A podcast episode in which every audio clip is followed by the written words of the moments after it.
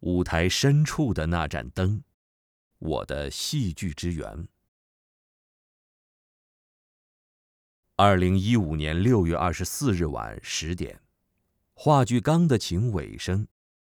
一对父女，一架钢的琴，一群热爱生活的人们，在音乐声中定格。这个画面让我感动不已。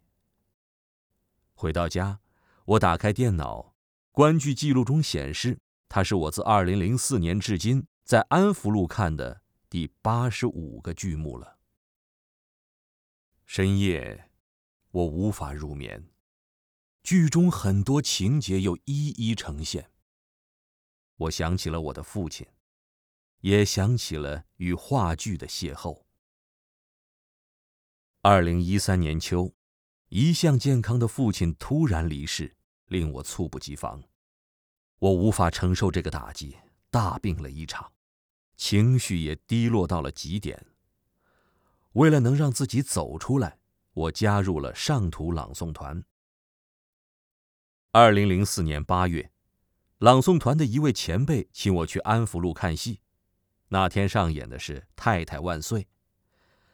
那晚给我留下深刻印象的不仅仅是戏，还有在戏开场前两侧电子屏上滚动显示的一句话：“看话剧是一种习惯。”有了这样的引领，打那以后，我就开始买票看戏。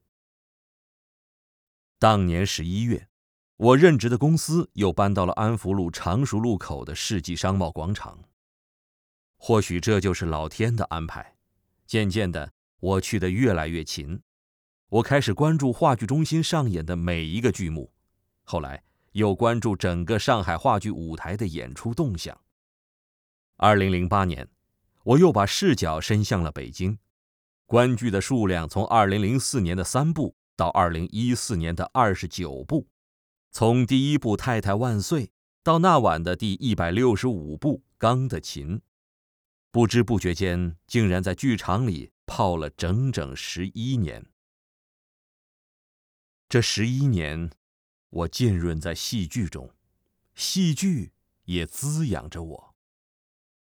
从二零零九年开始，我尝试撰写剧评，因为从那时候起，我发现仅仅看已经远远不够，我需要记录，记录观剧的心得，记录自己在戏剧旅途中的足迹。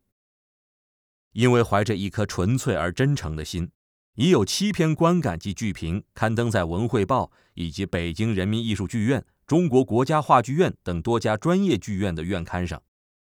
更令我高兴的是，前不久接到话剧编辑部的电话，由我撰写的《二零一五》终于等到这一天，重逢商鞅也将刊登在今年的第二期话剧上，也终于兑现了我六年前与一位演员的承诺，能为我们话剧中心写点东西。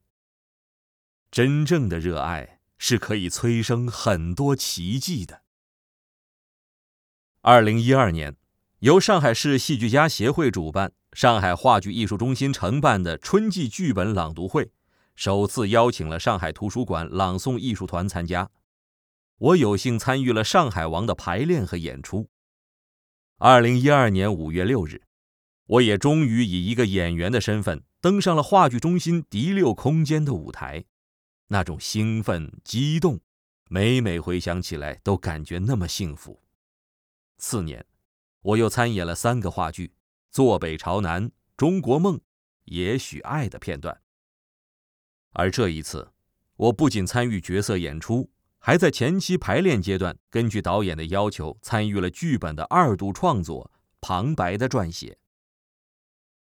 以上就是我和戏剧的故事，故事还在进行，因为对舞台充满期待。很感谢话剧中心策划了这样一个活动。让我沿着自己的心路历程，又梳理和回味了这十一年与戏相伴的日日夜夜。我想，冥冥之中，这个缘分或许是父亲给予的。他走了，却给我点亮了一盏灯。这盏灯从舞台的深处亮起，穿越亲情，温暖我心。或许将来会有这么一天，我能写一个剧本献给我的父亲，献给自己。